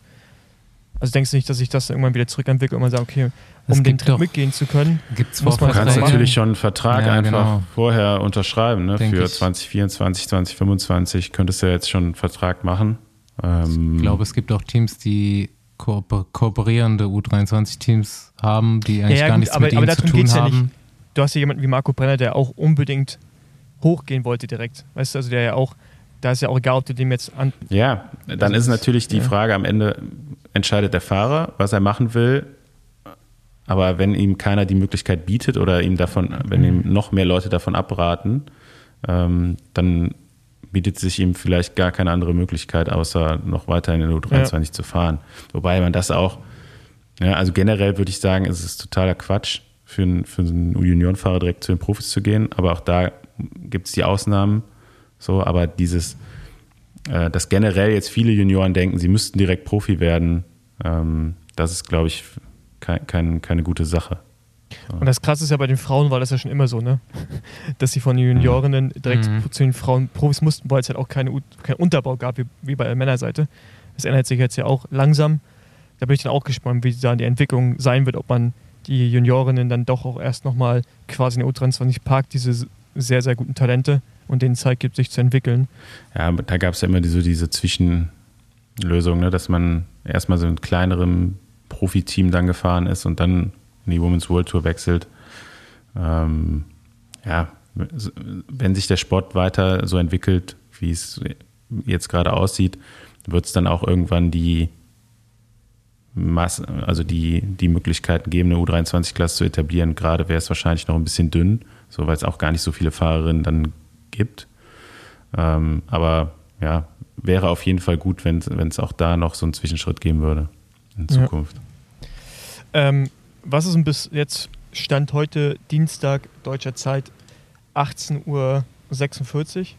Was ist euer Transfer bis jetzt? Dschungels. Jungle Bob zu Bora. Für mich war es vorher äh, ja, ja, Jacopo, ja. ich springe wahrscheinlich falsch aus, Guarnieri äh, zu, äh, zu Lotto Destiny fand ich schon sehr, sehr interessant. Aber ja, jetzt auch auf jeden Fall Bob Jungels finde ich äh, auch also für mich jetzt auch der Transfer des, des Moments. Andi? Tatsächlich ist bei mir bei einem Transfer im Frauenbereich. Lorena Wiebes wechselt zu SD Works. Ähm, Und frühzeitig. So, ja. Äh, ja, wahrscheinlich die dominierende Sprinterin aktuell oder auch in absehbarer Zeit. Ähm, wechselt zu einem nächstes Jahr noch stärkeren Team dann SD Works. Also die sind so ungefähr der äh, Bayern München, hm. der Women's World Tour so ungefähr. Ja. Ähm, das fände ich schon krass, einfach weil das Team dann auch nächstes Jahr nochmal noch mal eine Nummer ja, besser sein wird. Bescheuert. Wenn's jetzt, ähm, äh, ja, Basti sagt schon, finde es ein bisschen vielleicht dann langweilig, Wenn es aber. Wenn es äh, Annemiek van Fleuten nicht gäbe, wäre es echt schon richtig langweilig eigentlich. Ja, gut, aber ne, also ich, ich aber auch das braucht es halt, ne? Also ich meine, es ist ja gut, dass da so eine Struktur gibt und danach müssen sie, oder daran müssen sich auch alle orientieren. Mhm. Aber was ich halt äh, krass finde, ist, dass die, dass sie jetzt ja zum zweiten Mal ihren Vertrag frühzeitig beendet. Und ja Mhm. auch jetzt ja auch wieder eine Klausel im Vertrag hat, der jetzt, glaube ich, ein, ein finanziell besseres Angebot gibt, dass sie das Team wechseln darf. Ähm, und der DSM, ich weiß nicht, ob sie nicht mitgehen können oder wollten. Ich weiß nicht, ob ihr da mehr wisst, wie da Die die werden Situation ist. Keine Ahnung. Weil es hätte ja, ich glaube, es hätte gematcht werden müssen finanziell, dann Mhm. hätte sie nicht gehen können. Ähm, äh, Finde ich, finde ich auch interessant, wie, wie, wie oft bei ihr der Wechsel dann irgendwie stattfindet. Aber sie macht auch gerade krasse Sprünge, ne? Also leistungsmäßig auf jeden Fall. Wenn man jetzt mal so zurückschaut, die letzten Jahre. Ähm, Ja. ja. Echt spannend. Wir können auch mal kurz äh, bei den Frauen bleiben und vielleicht gar nicht nochmal zwei Themen nicht aus dem äh, Wechselmarkt. Aber Ja. Beziehungsweise ist, ist ja irgendwie auch Wechsel, weil dieses Jahr erst eingestiegen, angefangen, Ricarda Bauer, Bauernfeind mal wieder mega stark gefahren. In Tour of Pyrenees oder so war das. Mhm. Zweite geworden. Die Etappe habe ich auch gesehen, wo sie da ähm, Zweite wird und den Gesamtdrang sichert. Bin ich auch super gespannt, was da noch rauskommt. Ähm, wenn sie jetzt mal diese komplette Saison mit dem Load, den sie da jetzt aufbaut, über den Winter verdaut, glaube ich, kommt die noch mal viel stärker auch im nächsten Jahr raus. Und ich denke mal, die wird auch hochgehen, oder? Nach dem Jahr. Jetzt, ich habe gar keine Infos dazu, aber wenn man, glaube ich, wenn man, glaube ich, verrückt bei äh, Canyon, die nicht ins, ins World Tour Team zu holen, oder? Mit dem Stand. Normalerweise schon, ja. Also, Mhm. also ich meine, ist eh schon in der Struktur unterwegs, von daher wäre es ja auf jeden Fall das naheliegendste, aber ich weiß, Ähm. also ich kenne mich im Frauenmarkt halt gar nicht aus, auch was die Finanzen angeht, Ja. wie die Gehälter da sind. Ich glaube, da wäre es eigentlich auch mal interessant, vielleicht von dir, Andi, irgendwann mal so Informationen zu bekommen, wo welche Richtung sich das da so entwickelt. Ähm, und ob dann so, so ein Talent wie Bauerfeind halt dann eventuell für andere Teams auch schon attraktiv ist, sodass Ja, mit Canyon. Sicherheit. Also ich Mhm. glaube, äh, ist eine der großen, großen Talente, gerade im Frauenradsport. Ähm, der Markt ist auf jeden Fall wachsend. So, es gibt viele Teams, die das Mindestgehalt zum Beispiel der, der, der Männer World Tour angepasst haben. Ähm, das erhöht natürlich den Druck auf alle anderen Teams, die das noch nicht getan haben. Ähm, tatsächlich haben wir jetzt zum Beispiel in der Agentur niemanden, der mehr unter, Mindest, unter diesem Mindestgehalt fährt. Ähm, das sind wie viel? Ich glaube, das gibt das ist nochmal ein Unterschied, aber wenn du angestellt bist, sind es ungefähr 45.000 Euro. Und ähm, Das ist Ja, das, also ist es geht Männer, ja auch schon- Männermindestgehalt. genau. Ja. Und Also das, ihr habt auch äh, keine Frau, die da runterfährt. Genau. Ja. Und äh, ja, bei den Topfahrern geht es schon auch in, in, schnell in den sechsstelligen Bereich. Ja? Also das, Aber das ist schon im Vergleich vor ein paar Jahren schon sehr viel, sehr viel mehr. Also vor allen Dingen ist das Wichtigste ja, dass diese, dieses Grundgehalt äh, steigt, ja, dass halt wirklich dann man auch von Profifahrerinnen sprechen kann und die jetzt nicht irgendwie dann noch in einem World Tour Team rumfahren und irgendwie ein paar hundert Euro im Monat bekommen. Mhm. Bis wohin geht das dann bei den Frauen? Wir haben doch mal vor letztem Jahr oder vorletztes Ja. Jahr doch mal so eine Liste, wo war aber glaube ich nur Annemiek van Fleuten mit drauf, ne?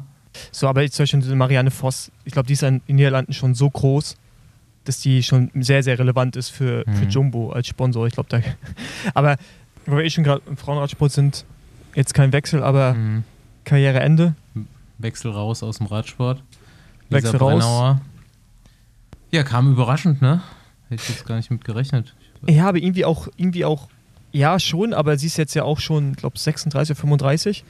Ähm, eigentlich dann gar nicht so überraschend, weil es halt auch, weil wir halt auch so alt sind, denken wir halt, das ist irgendwie noch jung, aber ist ja mittlerweile im Radsport ist das ja jetzt einfach auch ein Alter, wo man schon mal aufhören kann. Und ich meine, nach, nach der, gerade nach dem letzten Jahr mit äh, Olympiasieg, 34. Weltmeisterin, 34, Auch jetzt im Juni Aber- erst geworden. also ist sie 88 geboren. Ja. Richtig. Ähm, aber ich finde, finde ich, kann man, kann man schon aufhören. Also ich meine, Ja, viel besser wird es ja nicht mehr, auch, ne? Genau. Ja, hat ja also wirklich das- auch super viel gewonnen. Ja, und gerade nach dem letzten Jahr wieder auf der Bahn, ne, Olympia, Olympiasiegerin, Weltmeisterin.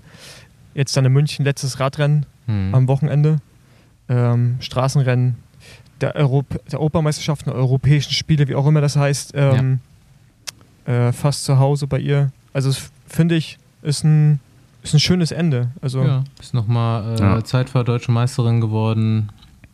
was ich interessant finden würde, ist, wenn sie so eine Art Vorbild, Role Model wird in irgendeinem Bereich in Deutschland, also sei es in der Zusammenarbeit mit dem BDR oder auf irgendeiner Ebene, vielleicht auch in Richtung Fernsehen geht. Jetzt wird der, werden ja auch mal mehr Frauen rein auf Deutsch übertragen. Einfach so, weißt du, so, dass das dass eine Persönlichkeit, wie sie ja auch ist und auch bekannt, ein gutes Beispiel einfach noch weiterhin abgibt. Ähm, würde ich gut finden. Okay, zurück zu wechseln. Es gibt neuen deutschen World Tour Fahrer nächstes Mhm, Jahr. Genau, fand ich auch super interessant. Habe ich auch erst heute. Felix äh, Engelhardt, U23 Europameister. hat das richtige Ähm, Rennen gewonnen letztens. das war sein glaub, erster hat internationaler Sieg, glaube ich. Echt? Habe ich zumindest gehört. Ich kann es jetzt nicht aus eigener Recherche. Ich glaube, der stand auch schon vorher Mhm. auf, auf vielen Listen drauf, nach dem eigentlich letzten zwei Jahren jetzt. Ähm, Ja, gut schon Baby immer Giro sehr, gefahren. sehr auch, ne? auffällig gut gefahren. Genau. Und jetzt, glaube ich, äh, spätestens danach hat er vielleicht dann auch seinen Unter- Vertrag unterschrieben. Ich weiß nicht. Ähm, wird Sechster beim Baby Giro und dann eben einen Monat später, knapp einen Monat später Europameister auf der Straße und fährt nächstes Jahr bei Bike Exchange. Ja. ja, bin ich mal gespannt. So, das Team verjüngt sich auch so ein bisschen hier und da. Guten, guten jungen Italiener jetzt äh, unter Vertrag genommen, Filippo Sanna. Italienischer Straßenmeister auch, oder? Mhm. Ja. Mhm. Genau, und es war übrigens sein erster internationaler Sieg. Ich habe es Also auch durchgeforstet gerade. Ja. Aber was mir da in dem Zusammenhang aufgefallen ist, wie viele Briten jetzt auch gerade Profi werden, oder? Mhm. Und Stagiairverträge bekommen haben, von denen ich zum Teil noch nie was gehört habe, die Namen. Das ist halt, das ist gerade auch wie so eine ganze Riege, die danach kommt. Ich glaube, Ja. zum großen Teil auch von der Bahn. Ineos auch Ja. ganz gut äh, am Einkaufen, glaube ich. Also jetzt wird auf jeden Fall äh, der zweite Hater Profi bei Ja. Ineos auch. Mhm. Bruder. Der den Baby Giro gewonnen hat. Dafür geht Eddie Dunbar weg. Auch zu Bike Exchange. Die machen schon gute Moves, Bike Exchange, oder? Das ist schon eine interessante, interessante Verpflichtung, die sie da holen. Ist jetzt keine bis jetzt so Riesenkracher, aber alles so Rennfahrer, die, die einfach gut fahren können. Also der Mhm. Zahner auf jeden Fall so bei mittelschweren Rennen gut für den Sieg. Äh, Dunbar auch bei Rundfahrten kleineren. Jetzt waren diese Commonwealth Games. Ja, Die, dieses Universum existiert für die auch, glaube ich, wirklich noch. Ja, ja auch, auch wichtig. Ja, Australien, Großbritannien irgendwie, Garen Thomas, Wales, so, die denken noch. Wer hat die denn das denken noch in Straßenrennen da eigentlich. Aaron Ein Aaron Australier Gates. auch, ne? Oder ein Ja. Neuseeländer irgendwie, den ich Ein nicht Neuseeländer kannte. Bahnfahrer, ja. ja. Ja, der ist, also der ist gut, der ist Bahnfahrer auch und so. Also, Neuseeländisches ja, Team geht jetzt auch ähm, PKT. genau. Ah, Blacksburg. Ja, Blacksburg, genau. Die sind auch momentan Top-UCI-Team, Mhm. Top-Kontinental-UCI-Team. Ah, Okay. Das ist ein ganz gutes Programm eigentlich auch. Ja. Und da sind wir, Ähm. da, also dann ist er wie äh, Tudor Pro Cycling heißen sie, ne? Mhm. Das Team von Fabian Cancellara wird ja auch ein Pro-Team nächstes Jahr. Ähm, da passiert so ein bisschen was auf diesem, auf dem Pro-Markt. So. Angeblich, es gibt ja Gerüchte, dass auch äh, Kubeka wieder den Schritt in die, in die Pro-Team-Kategorie macht. Ähm, ja, wird wahrscheinlich dann auch jetzt so die nächsten Tage, Wochen auf jeden Fall veröffentlicht, wenn das, wenn das tatsächlich stimmt. Ähm, ich weiß auf jeden Fall, dass man sich da am Fahrermarkt äh, umhört nach, Fa nach Fahrern. Also denke ich mal, ist da schon, schon was dran. Ist da jemand Neues im Management Ähm. oder ist es weiterhin Douglas Mhm, Ja, Ryder? das ist das alte, das ist das alte Management, glaube ich.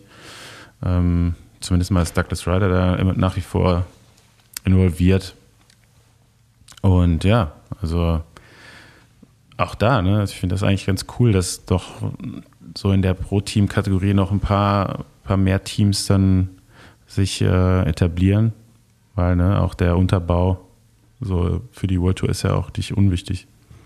Gut, ähm, sonst, wer ist euch sonst noch aufgefallen, so auf dem Transfer? Ja, heute kam Felix Großschartner raus. Äh, nach Felix Groß holen sie sich jetzt auch Felix Großschartner.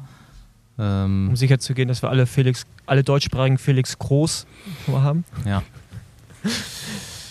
äh, UEA, UAE, so rum. Ich sag's immer UAE, falsch rum. Ja. auf jeden Fall Emirates, das Team von Ja. Poggi. Ähm, Ja, weiß nicht, bei Bora gibt es, glaube ich, noch auslaufende Verträge. Ja, wird äh, eigentlich ganz gut so jetzt die beiden Abgänge kompensieren können. Ne? Keldermann ist ja noch nicht offiziell, glaube ich, wird ja auch mit äh, wieder Jumbo Visma in Mhm. Verbindung gebracht.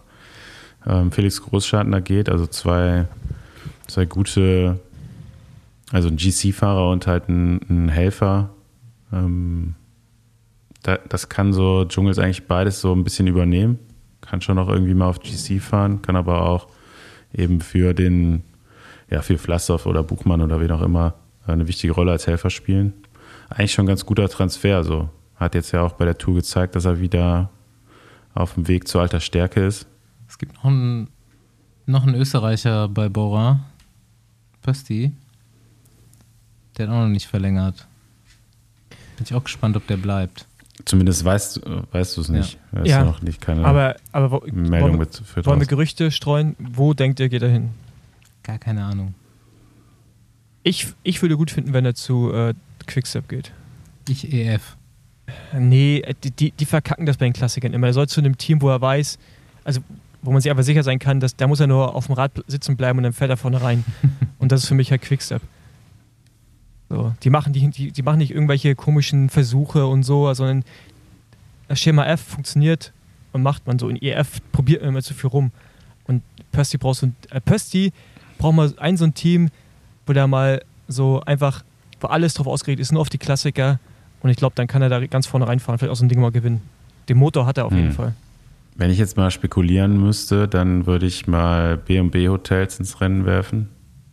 Haben wir nächstes Jahr großen Sponsor mit Carrefour, glaube ich. Ne? Genau, Carrefour. Ja. Auf- Ich weiß jetzt nicht, ob sie ihren Radhersteller behalten. Das wäre KTM, wäre ein österreichischer Radhersteller. Wäre auf jeden Fall so eine Verbindung. Und ja, das Team wird sich auch, denke ich, noch mit ein paar, paar Leuten verstärken. Ne? Und ich meine, der größte Name, der jetzt noch auf der auf dem Markt ist, der zumindest noch nicht äh, bekannt ist, wo er nächstes Jahr hingeht, ist halt Cavendish. Und ähm, da wäre jetzt so ein Pösselberger jetzt auch nicht so verkehrt, den irgendwie im, im Sprintzug mit reinzubauen. Mhm. So jetzt nicht als letzter Anfahrer, aber irgendwo da drin. Ähm, weil ja, auch ein Cavendish braucht dann in so einer Mannschaft irgendwie ein, ein paar Helfer. Und da sind halt auch nicht mehr so viele, die jetzt auf dem Markt sind. Aber wer sich so, so ein bisschen unterm Radar, gerade auch noch in der Breite ein bisschen verstärkt, ist auf jeden Fall Intermarché Vanti. Mhm. ja, die machen das richtig gut. Die haben, die haben auf jeden Fall ein paar gute äh, ja, Ideen und äh, Fahrer, die sie da jetzt verpflichten. Also haben natürlich auch ein paar Abgänge, die sie kompensieren müssen. Jan Hirt wechselt zu Sudal Quickstep, wie sie nächstes Jahr heißen. Also zu Quickstep. Bleiben wir mal bei dem Namen. Ähm, ja, haben den, Deutsch, den, den deutschen Belgier geholt, Laurens Rex. Ähm, der auch jetzt eher eine durchwachsene Saison hat, viel Pech, aber auch ein Fahrer, der in so einem Team, glaube ich, nochmal ähm, ja, deutlich einen Sprung machen wird, bin ich mir relativ sicher. Ähm, die haben von Topsport Flandern so zwei Fahrer geholt. Äh, Rune Herregotz, vielleicht dem einen oder anderen schon Begriff. Schon ein paar gute Rennen auf jeden Fall gefahren. Und ähm, ja, haben natürlich ihre, ihre Wunschfahrer, glaube ich, alle behalten. Louis Meintjes hat verlängert, meine ich, habe ich gelesen. äh, Binyam Girmay, glaube ich, fünf Jahresvertrag oder so unterschrieben. Ja, ja. Also wahrscheinlich so die, das Aushängeschild der Mannschaft. Ähm, dazu haben sie noch einen sehr interessanten jungen Est geholt, äh, Madis Mikkels. Ähm, ist jetzt quasi ja äh, acht Monate U23 gefahren, aktuell Stagiaire bei der Mannschaft, hat, glaube ich, danach auch irgendwie einen Dreijahresvertrag unterschrieben. Ähm, letztes Jahr einer der besten Juniorenfahrer noch. Äh, sehr interessanter Fahrer, kommt auch, glaube ich, so ein bisschen aus dem Cross-Bereich. Ähm, ja, kommen auf jeden Fall ein paar gute dazu. Unter anderem nämlich unseren Rui Costa. Ähm, der geht zu, zu Vanti. Er war jetzt, glaube ich, zehn Jahre in der, in der gleichen Teamstruktur äh, mit Lampre, aus dem dann das Team UAE entstanden ist. Mhm. Ist jetzt schon ein bisschen älterer Fahrer, aber nach wie vor top motiviert, gutes Niveau, bringt so ein bisschen Erfahrung nochmal in die Mannschaft rein. Und äh, ja, Mike Teunissen, so ein Fahrer, der bei Jimbo Visma, glaube ich, so ein bisschen untergegangen Ja. ist. Ich bin aufs Trikotdesign gespannt nächstes Jahr. Ähm, Tim Valens haben wir noch nicht erwähnt, oder? Das war im Off. Genau, Tim Valens geht auch zur EE Emirates. Äh, hätte auch zu Ineos gehen können, wie man gelesen hat. Und finde ich auch interessanten Move. Hat er angekündigt, dass das Team verlassen will. Ähm, also er war jetzt bei Lotto Destiny dieses Jahr noch. Es gibt Äh, doch diesen Mid-Season-Transfer auch, oder? Ja, genau. Aber der- Dylan Torrance Das hat war Dylan gewechselt. Torrance. Genau, Dylan Torrance, ja. Ähm, genau, der geht zu EE Emirates. Dann auch für Lotto Destiny Roger Kluge, mir auch noch nicht bekannt. Vertrag läuft aus. Ob er verlängert oder ob er Ja, schon was das sagt Team denn da die, die Berliner Gerüchteküche? Hast Ich du hab- keine Ahnung? Ne, ich habe versucht, was rauszufinden, aber äh, kann sein, dass da noch nichts ist. Ich weiß es nicht. Ja, Tim Valens hat, hört sich doch stark danach an, dass er dem Geld hinterhergegangen ist, oder? Ja, aber, aber äh, ganz ehrlich, wer mag es ihm verwehren? Ne? Ich meine, der war jetzt jahrelang da bei Lotto, hat in die Stange gehalten, mega geile Rennen gefahren, zum Teil auch den Arsch gerettet. Ich finde, der hat ruhig mal verdient, jetzt auch noch mal ein bisschen abzucashen. So, ist auch nicht mehr der Jüngste. Ähm, also ist noch nicht alt, aber ist auch nicht mehr der jüngste Rennfahrer.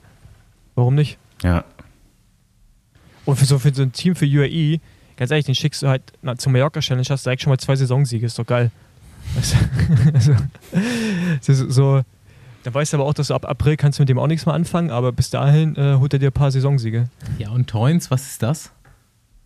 Na, ich glaube, das war wirklich, weil, also was ich ja gelesen habe, ich weiß nicht, ob Andi da mehr weiß, also ich habe auch nur gelesen, dass er halt mit einem Team nach Rücksprache, man hat, glaube ich, das Rennprogramm besprochen bei Bahrain und er hatte kaum noch Rennen gehabt. Er wollte aber unbedingt noch mehr Rennen fahren und äh, Israel wollte ihn, glaube ich, haben, um Punkte noch zu sammeln. So. Ar Argument, Und- da geh halt woanders hin. Und, Fahr halt ähm, woanders rennen. aber das Interessante daran ist halt, er hat ja Ist schon ein seltsamer Move auf jeden Fall. Isra sowohl Israel als auch Lotto kämpfen ja gerade noch um die Re Relegation, in Anführungsstrichen, auf seiner World Tour bleiben dürfen. Äh, dürfen ja nur die ersten 18 World oder die ersten 18 Teams des Rankings. Und also Israel hat dafür ihren Israeli, wie ich den Namen Guy, mir fällt jetzt nicht ein, mir fällt den Israeli den Vertrag vorzeitig gekündigt. Mhm. Äh, und ich glaube, der war ihr zehntbester Fahrer auch in dem Ranking.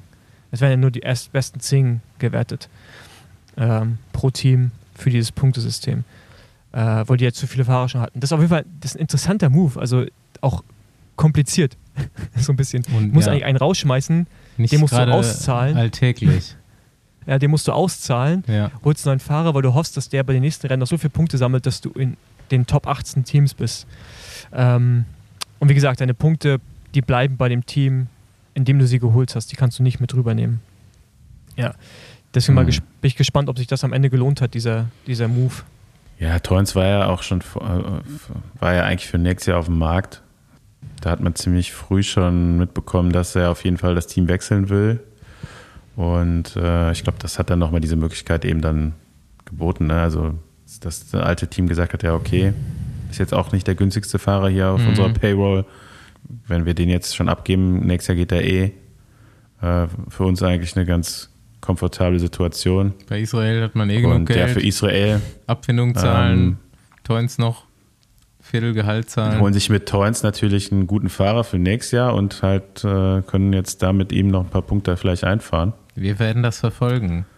Genau. Alright. Alright. Sonst wird wahrscheinlich jetzt noch viel passieren. Rick Zabe geht übrigens Ja. nicht zu Vonti, auch wenn es auf Twitter steht. Ja, auch wenn sich viele gefreut haben. Na, also ich weiß nicht, ich hätte ich, ich hätte es interessant gefunden, wie das ausgesehen hätte mit diesem Trikot und so. ich Und find's geil. Ja. Aber schade. Mit dem Helm. Wir können- Mit dem Helm. Der Wir können diesen Transfer auf jeden Fall dementieren. aber Basti, Ja. hättest du gerne ein Vonti-Trikot? Ja, aber ich würde es nicht anziehen. Ja. also, okay, warum? Wenn du es wenn doch so geil findest? Ja, nee, ich finde es ja nicht geil, aber so, weiß ich nicht, so zum in den Keller hängen oder so, fände ich es gut. Also mit Georg Zimmermann und Unterschrift drauf, fände ich gut. Ja, wir haben, ja- wir haben ja bald Kommissar Rex da im Team. Direkte Ja. Verbindung, dann können wir, können wir eins organisieren. Gut. Alrighty. Dann, äh, Ja, schalten Sie auch nächste Woche wieder ein, wenn es wieder heißt, die drei vom gelben Bus sprechen genau. über Wechselmarkt. Nee, nächste Woche nicht mehr so was Ernstes. Ich will mal wieder ein paar witzige Folgen machen hier. Ja, das stimmt. Ähm, ich muss schon genug arbeiten jetzt hier, da muss ich nicht auch noch im Podcast hier so seriös Frage und Antwort stehen. Ja. ja, gut, aber du bist ja ist immer gut, jetzt jemanden zu haben, der auch wirklich in dem Metier arbeitet. Äh, ist ein interessantes Thema. Alle Jahre wieder. Äh, Nochmal zur Erinnerung, wie gesagt, unter diesem Instagram-Post dieser Folge einfach ein Freund, der Freundin von euch erwähnen und wir suchen zwei genau. Leute raus, die wird zweimal zwei Tickets gewinnen. Und im Besenwagen-Shop für T-Shirts vorbeischauen. Genau, dann sehen World wir uns T-Shirt äh, finde ich auf jeden Fall sehr äh, lustiges Design, finde ich gut. Ist Anspielung okay. darauf, dass wir lange äh, gebraucht haben, um den Namen festzulegen. Achso, ja, ja, genau. Ja, das stimmt. äh, ich ich gebe das der Designerin weiter. Alright. Gut. Wir hören uns. Ciao. Gut, Boys. Ciao. Ciao. Nächste Runde Trainingrunde, gesponsert von. Und das Beste kommt zum Schluss. Es gibt Marken, die etwas von ihrem Gewinn genau dort investieren, wo sie gerne Fortschritt sehen möchten. Und an die Strategie kann ich mich persönlich nur anschließen. BBB unterstützt die UCI-Frauenteams Andy Schleck und das Team Parkhotel Falkenburg. Und zusätzlich auch die Cyclist Alliance, eine unabhängige Union für Fairness und Entwicklung im Frauenradsport. Und du kannst über BBB natürlich mit unterstützen. Schau einfach mal auf deren Seite vorbei. Es ist erstaunlich, was man dort alles bekommt. Helme, Brillen, Komponenten, Verschleißteile und Werkstattzubehör. Egal ob Flaschenhalter, Schläuche, neue Kette, Drehmomentschlüssel oder Montageständer. Es gibt eigentlich nichts, was es nicht gibt rund ums Fahrrad. Und das alles zu wirklich fairen Preisen. Schau also einfach mal rein und ich freue mich auf die nächste Folge und die nächste Ausfahrt mit BBB.